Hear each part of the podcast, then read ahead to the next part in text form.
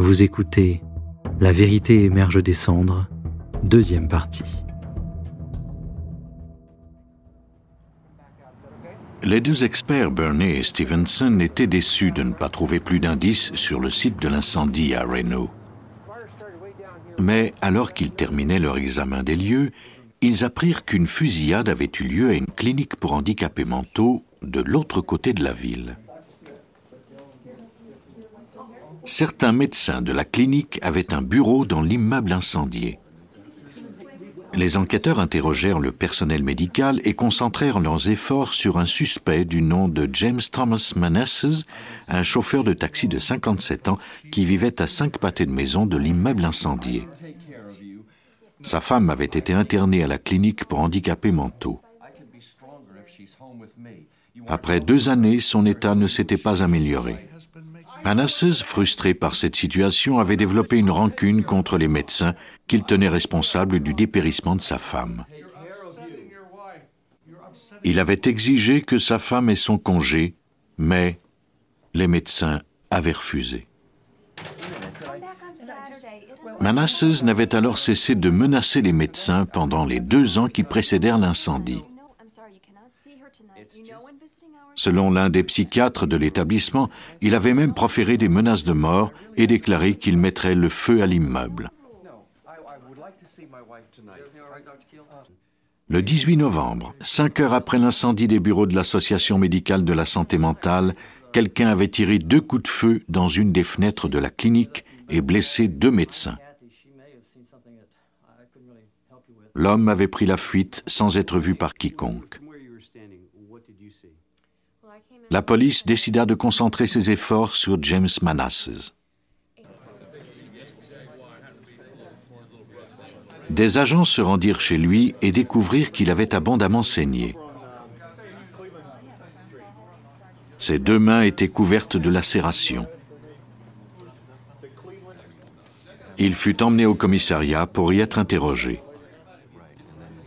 Manasses déclara qu'il avait été victime d'une agression la veille, au cours de laquelle il avait été blessé. Nous nous sommes rendus sur les lieux afin de vérifier s'il avait bel et bien été attaqué à l'endroit qu'il avait mentionné. Et nous avons cherché des éléments relatifs à cette attaque. Lorsque nous sommes arrivés sur les lieux, nous n'avons retrouvé aucune trace de sang.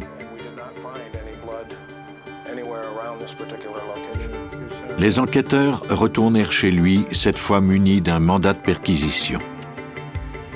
Il y avait une coulée de sang sur la porte de la voiture et plusieurs taches de sang à l'intérieur du véhicule.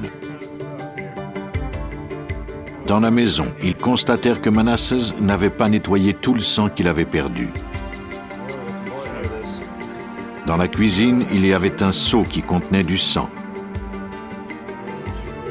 Dans la chambre à coucher, ils découvrirent des pantalons et une serviette tachée de sang. En fait, les détectives de la police de Reno étaient convaincus que ces lacérations avaient été causées par la vitre qu'il avait brisée lors de l'incendie de l'immeuble. La seule façon de prouver sa culpabilité serait par le biais du sang de ses blessures, à condition d'en retrouver des traces sur les lieux de l'incendie. Stevenson est un habitué d'une technique de laboratoire qui consiste à fixer une empreinte de sang en la cuisant. Était-il possible qu'une seule goutte de sang ait été préservée à cause de l'intense chaleur et qu'elle ait échappé au jet d'eau et à la suie? Les chances étaient minces, mais il n'y avait pas d'autre alternative. S'il y avait eu du sang, la chaleur aurait eu pour effet de le fixer dans le béton. Il y avait 15 cm d'épaisseur de débris dans l'entrée. Les experts les ôtèrent, puis lavèrent la véranda avec un soin méticuleux. Alors qu'ils faisaient ce travail, ils aperçurent des petites gouttes brunes qui ressemblaient à du sang. Ils en relevèrent l'emplacement. Il y avait des gouttelettes près de la fenêtre et dans l'escalier. Ne sachant pas exactement quelle quantité serait nécessaire pour les analyses, ils en recueillirent le plus possible. La cueillette d'échantillons fut difficile. En général, le sang est recueilli à l'aide d'un coton-tige humide, mais ces gouttelettes étaient cuites. L'équipe dut utiliser un scalpel pour les gratter. La seule façon de faire inculper le criminel était de prouver son identité grâce à ces quelques fragments de sang séché. Les échantillons de sang recueillis devant l'entrée de l'immeuble de l'Association médicale de la santé mentale furent envoyés au laboratoire judiciaire du comté de Washoe pour analyse. Le département de sérologie effectua un examen préliminaire pour confirmer que le sang était bien humain. Les échantillons furent ensuite envoyés à l'analyste René Romero afin qu'elle tente d'en extraire le code génétique. Nous ne nous attendions pas à obtenir des résultats. Les taches en elles-mêmes semblaient provenir d'un barbecue. De plus, une chaleur aussi intense peut détruire l'ADN. La chaleur avait été destructrice. Mais malgré des températures supérieures à 700 degrés, Romero parvint à extraire l'ADN de trois des onze échantillons. L'analyse suivante consistait à soumettre l'ADN à une source de radioactivité. On fait appel à ce type d'analyse lorsque l'échantillon est de piètre qualité ou encore qu'il est trop petit. Trois mois plus tard, on obtint enfin les résultats. Le procédé ne fonctionna que sur un des trois échantillons. Les résultats furent ensuite comparés à l'ADN du sang de James Manasses. Les probabilités que ce code génétique soit similaire à un autre étaient de 1 sur 500 000. La population de Reno ne comptait que 80 000 habitants. Bien que microscopique, la preuve était solide. Elle avait résisté au brasier et avait fait en sorte que James Manasses puisse être condamné pour ses actes. James Manasses fut condamné à 76 ans de prison pour l'incendie de l'immeuble et la fusillade de la clinique. Un seul bidon d'essence et une allumette avaient entraîné des pertes de 4 millions et demi de dollars.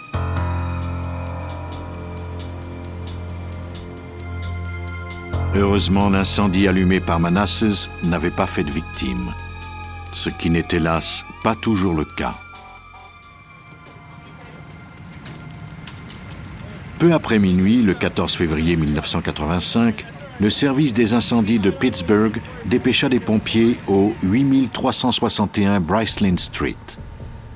Le capitaine Thomas Brooks et les pompiers Patricia Conroy et Mark Colenda entrèrent dans la résidence et empruntèrent l'escalier qui menait à la cave.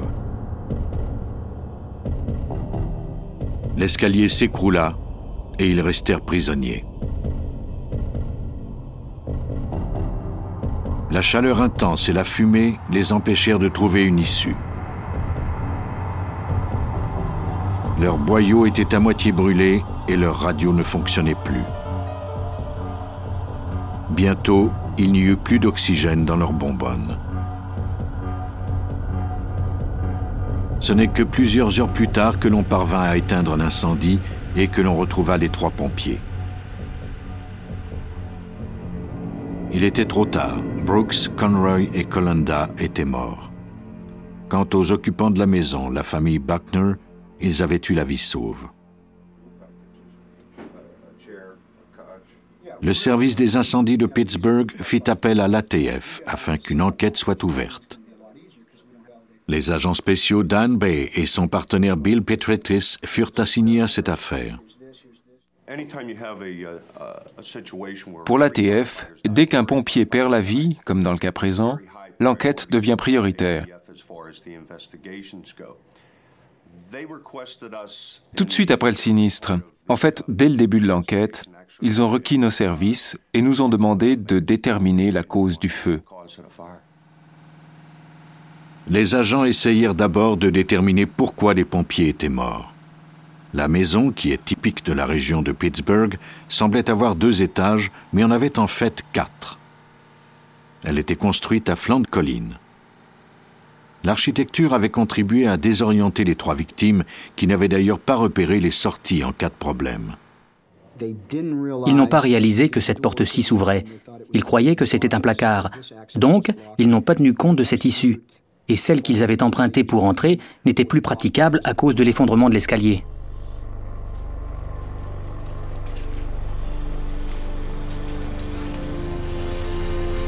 Aveuglés par la fumée, les pompiers avançaient à tâtons à la recherche d'une porte ou d'une fenêtre. N'ayant pas trouvé d'issue, ils avaient fini par croire qu'ils étaient pris au piège.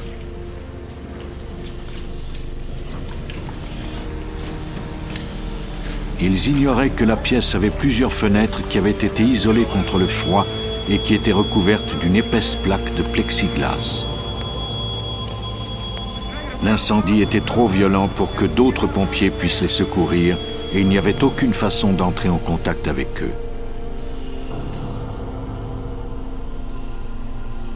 On ne parvint malheureusement pas à les sauver.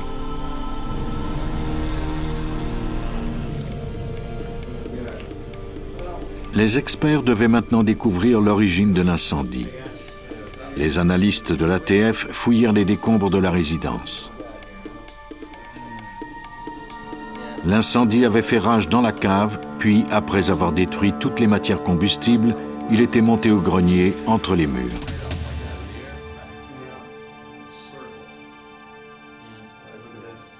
Le feu n'avait pas été causé par un problème électrique. Aucun fil ne semblait usé, les électroménagers, le chauffe-eau et la fournaise n'étaient pas endommagés. Par contre, il y avait un tas de vêtements calcinés au milieu du sol inondé. Les experts examinèrent alors le plafond. Au-dessus de la pile de vêtements se trouvait une marque de brûlure étrange qui éveilla les soupçons de l'enquêteur Bill Petretis. Il y avait un rond d'environ 4 mètres sur les solives. C'était assez inhabituel. C'est ce qui nous a indiqué que le foyer d'origine de l'incendie se trouvait dans cette cave. Afin de comprendre la progression du feu, l'équipe de l'ATF se référa à une série de formules mathématiques. Grâce à de savants calculs en matière de combustion de textiles, Petretis put déterminer qu'une pile de vêtements comme celle-ci devait produire au maximum 176 kW d'énergie. Une combustion de cette amplitude signifiait que les flammes ne pouvaient pas dépasser 75 cm de haut. Il était impossible qu'elles aient pu atteindre le plafond et encore moins laisser cette marque. Quand nous analysons une scène d'incendie, nous tentons d'expliquer les marques laissées par le feu. Ensuite, on se demande si le combustible que nous avons trouvé sur les lieux est assez puissant pour laisser les marques que nous avons observées. Même si la pile de vêtements avait rejoint le plafond, les flammes n'auraient pas été assez importantes pour enflammer les solives. Quelqu'un avait peut-être ajouté un combustible. Les calculs indiquent 1300 kW. Si l'on ajoutait quelques litres d'essence au calcul initial, la flamme s'élevait maintenant à une hauteur de 4 mètres. Ce résultat correspondait aux marques de feu sur le plafond et les solives. Il était impossible qu'un simple tas de vêtements produise un feu assez puissant pour enflammer le plafond, à moins qu'on y ait versé un accélérant. Petretis avait identifié le foyer d'origine de l'incendie et il soupçonnait qu'on avait utilisé un combustible pour l'allumer. Maintenant venait la délicate tâche de recueillir les éléments de preuve. Les vêtements calcinés traînaient dans l'eau depuis des heures. Le sol de la cave était fait de béton. Comme cette surface est ininflammable, cela signifiait qu'il serait impossible de discerner des traces de combustible. Peut-être découvrirait-on de nouveaux indices au laboratoire. On demanda aux experts du laboratoire de Rockville, au Maryland, de procéder à l'analyse d'échantillons de vêtements de bois et de fragments de ciment provenant de la maison incendiée de Pittsburgh. Le chimiste William Kinnard examina les débris à la recherche de traces de combustible. Les pompiers qui nous envoient les échantillons nous demande d'y chercher des traces de combustible. Pour ce faire, nous utilisons une méthode à base de charbon.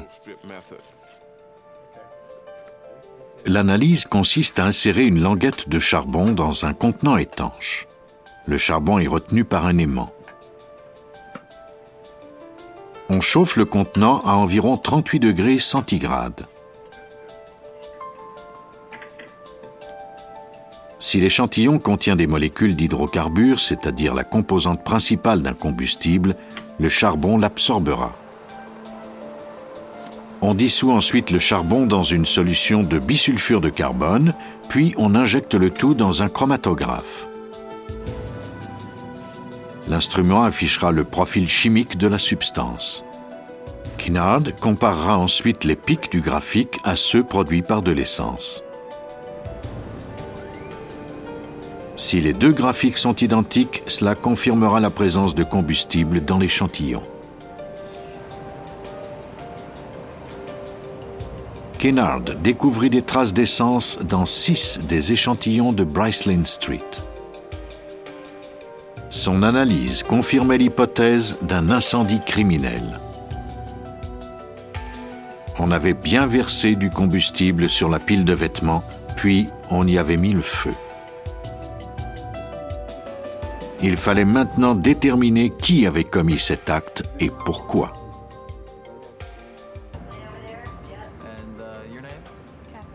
L'ATF procéda à l'interrogatoire du propriétaire de la maison, mais ce dernier ne semblait avoir aucun motif pour agir de la sorte. On crut ensuite qu'il s'agissait peut-être d'une guerre de gang, mais aucun indice n'allait en ce sens.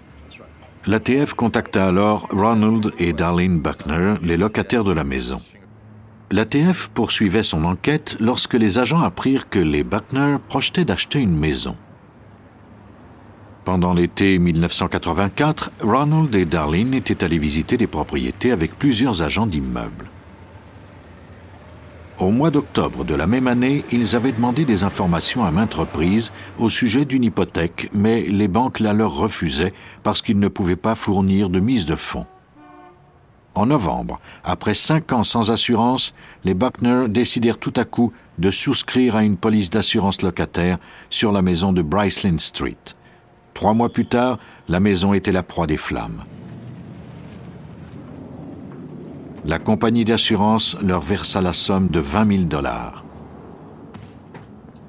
Ce que la compagnie d'assurance n'avait pas remarqué, c'est qu'au lendemain de l'incendie, les Buckner repartaient à la chasse d'une propriété avec un enthousiasme renouvelé. Dès qu'ils reçurent leur chèque, ils déposèrent la somme comme mise de fonds sur une maison qu'ils avaient repérée l'année précédente. Les Buckner avaient donc un mobile.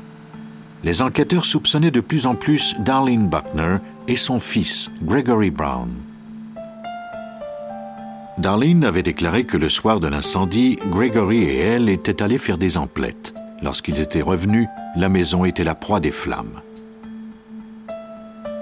Mais certains voisins avaient remarqué que Gregory Brown était debout devant la maison et qu'il regardait l'incendie avant l'arrivée des pompiers. Un autre voisin avait aperçu Darlene seule dans sa voiture près du supermarché. Peu après l'incendie, Gregory avait été arrêté pour une affaire de drogue. Il avait purgé une peine de 90 jours d'emprisonnement.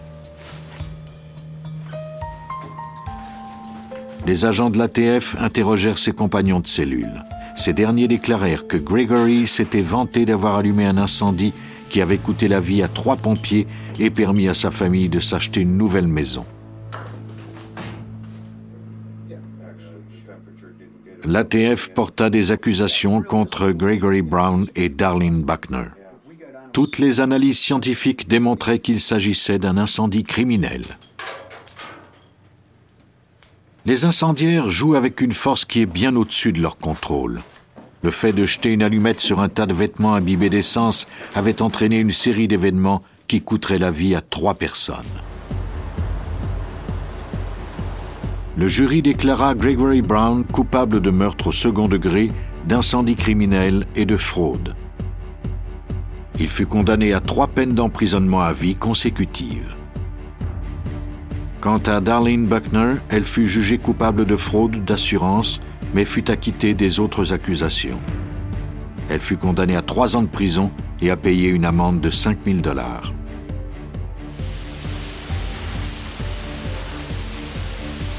Sous les décombres d'un incendie se trouve souvent la clé qui mènera les experts au coupable.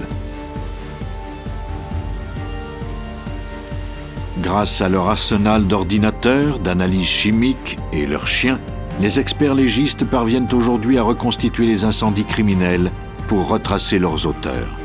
Le feu n'aura bientôt plus de secret pour ces alchimistes des temps modernes.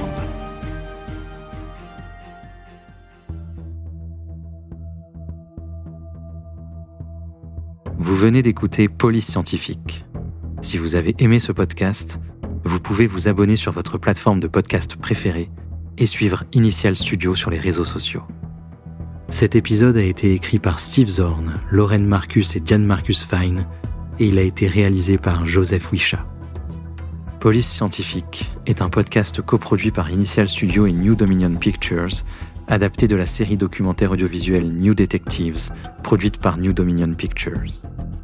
Production exécutive du podcast, Initial Studio. Production éditoriale, Sarah Koskiewicz et Astrid Verdun, assistée de Sidonie Cotier. Montage, Johanna Lalonde, avec la voix de Benjamin Septemours.